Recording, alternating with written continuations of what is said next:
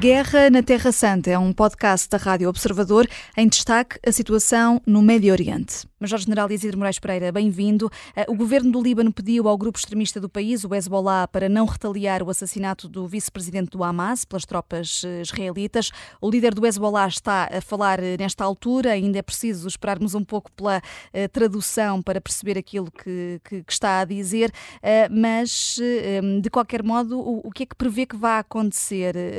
Este episódio pode fazer escalar a guerra com Israel? Ehm, pode, pode fazer entrar esta guerra numa nova fase? Antes de mais, muito boa tarde. Eh, de facto, este episódio pode, tem potencial para fazer escalar a guerra, portanto, fundamentalmente eh, no, no norte de Israel, no sul do Líbano, na fronteira entre Israel e o Líbano.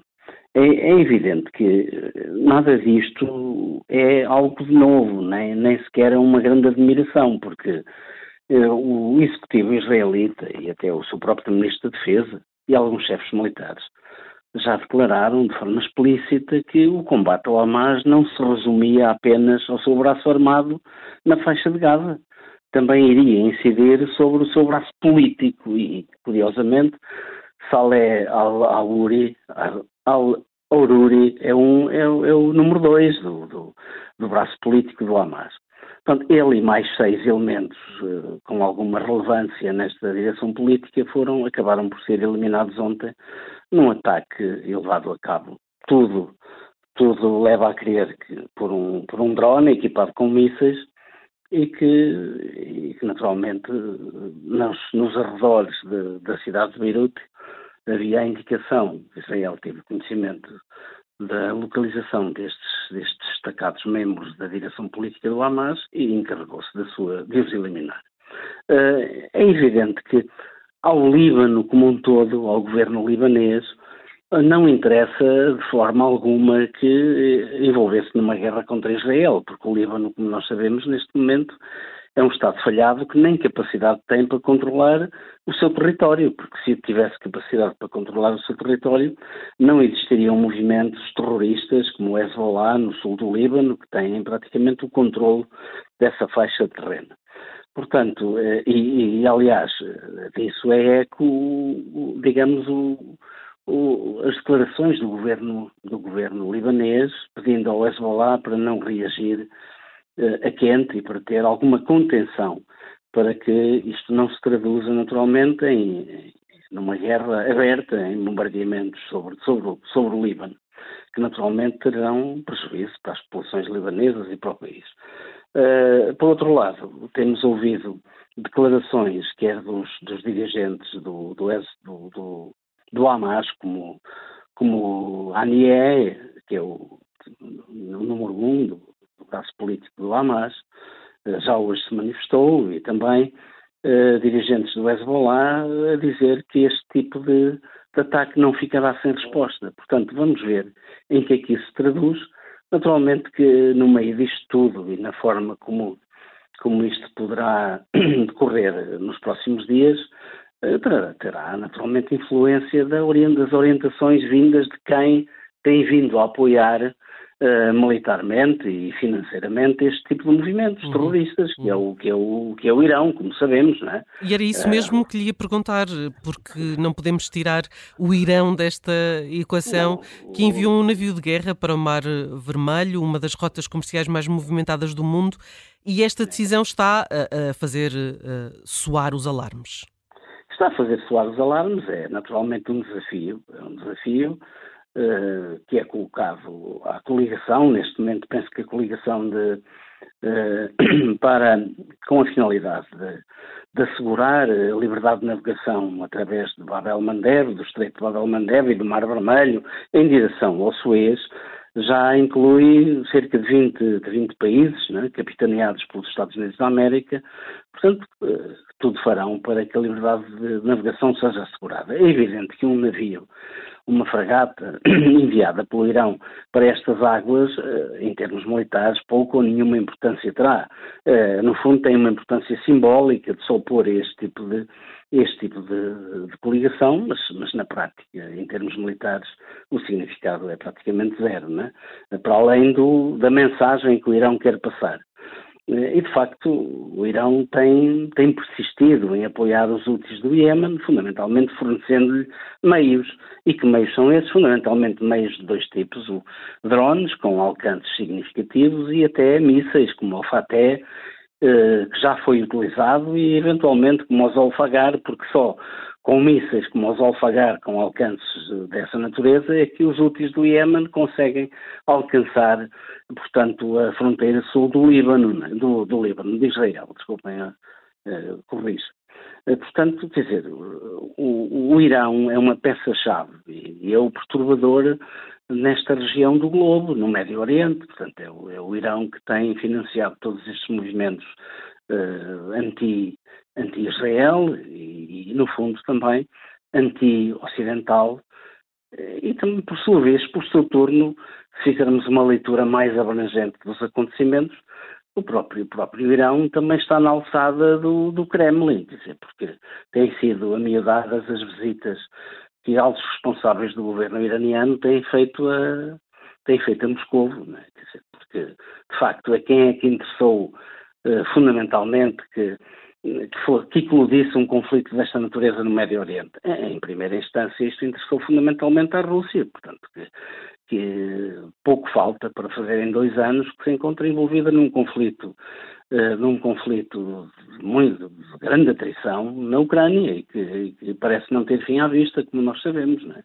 Uhum. Quer dizer, tudo isto está encadeado, não há aqui, não há aqui casos, portanto, as coisas estão encadeadas e, aliás, ainda hoje, no, fazem quatro anos da morte do Major-General Qassem Soleimani, um, que era um dirigente da Guarda Revolucionária do Irão, acabou por ser, eh, tanto quanto sei e me recordo, julgo que foi, foi neutralizado por, por ação do, dos Estados Unidos no Há Iraque. Há quatro anos. Uhum. Há quatro anos e estavam a decorrer cerimónias de, de, dos quatro anos passados sobre a morte deste destacado militar do Irão e que foi morto por, pelos Estados Unidos porque ele, portanto, os serviços de informações norte-americanos tinham chegado à conclusão que este homem era, digamos, o, era, era a origem do planeamento de, de, ações contra quer diplomatas, quer destacados militares norte-americanos, e os Estados Unidos anteciparam-se e acabaram por, por,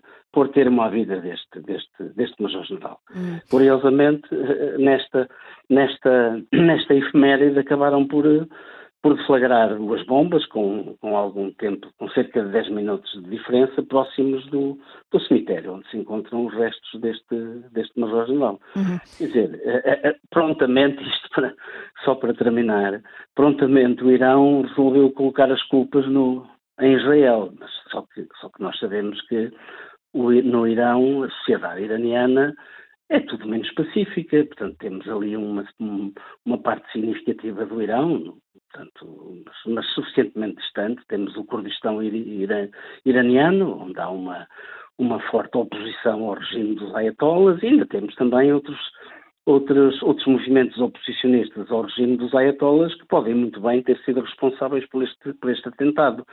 Uh, não é líquido que o Irão tire conclusões imediatas que Israel está por trás deste atentado. Não me parece que seja algo que, que possamos neste momento levar por, por verdadeiro. É? Uhum. Entretanto, a, a tradução é, é, sobre o primeiro ponto na nossa ordem de trabalhos, esse discurso que está a ser feito pelo chefe do Hezbollah, está a, eh, a, a tradução a chegar-nos aqui mesmo a conta-gotas. Eh, para já, o destaque aqui, Major-General, é apenas ele apelidar é, de flagrante agressão israelita essa morte do vice-comandante do Hamas. Para já é só isto, mas também já é neste tom duro, portanto, prevê vê-se essa, é, essa retaliação é num tom duro É num tom duro, que vem na sequência também de declarações de, de, de altos responsáveis do Hezbollah e que tudo indica que prometem vingança. Portanto, são estas, é esta a leitura que fazemos a quente destes discursos. Vamos ver uh, o que é que irá acontecer. Neste momento, aquilo que, aquilo que me parece é que é que Israel se está a preparar para essa eventualidade, até porque está a reforçar o dispositivo militar junto à fronteira, à fronteira com o Líbano, eh, porque é bem possível que na sequência desta, deste, desta intervenção em Beirute possam, naturalmente, incrementar-se as ações violentas do, do Hezbollah contra, contra Israel. Portanto, e nessa eventualidade, Israel está a tomar medidas, medidas preventivas para poder fazer face a uma eventual escalada do conflito.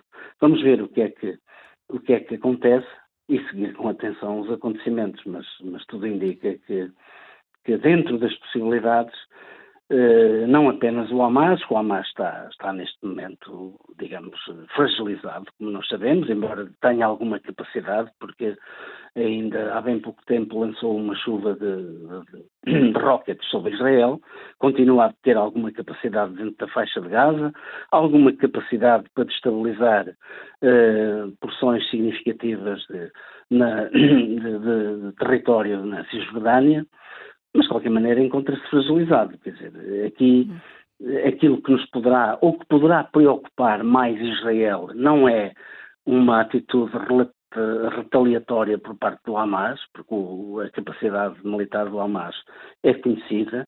Agora, aquilo que o Hezbollah é capaz de fazer é que poderá trazer alguma dimensão diferente ao conflito. Vamos ver, de qualquer maneira, eh, de sublinhar que alguns líderes europeus, como o presidente Emmanuel Macron, uh, pediu alguma contenção por parte de, de, de, Israel e também por parte do, do, do Hezbollah e do, e do, Líbano, mas vamos ver o que é que isso vai dar.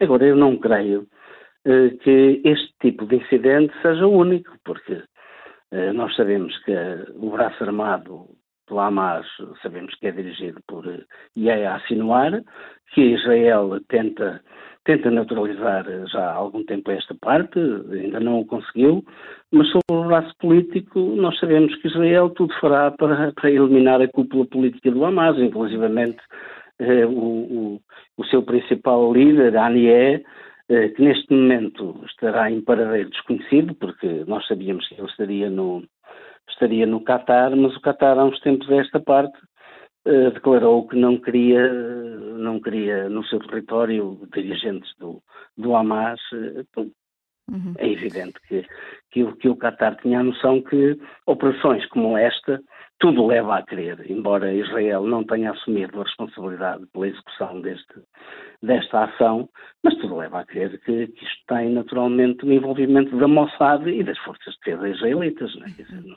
A Guerra na Terra Santa é um podcast da Rádio Observador, vai para o ar de segunda a sexta, depois do noticiário das nove e meia da manhã e tem nova edição depois da síntese das quatro e meia da tarde. Está sempre disponível em podcast.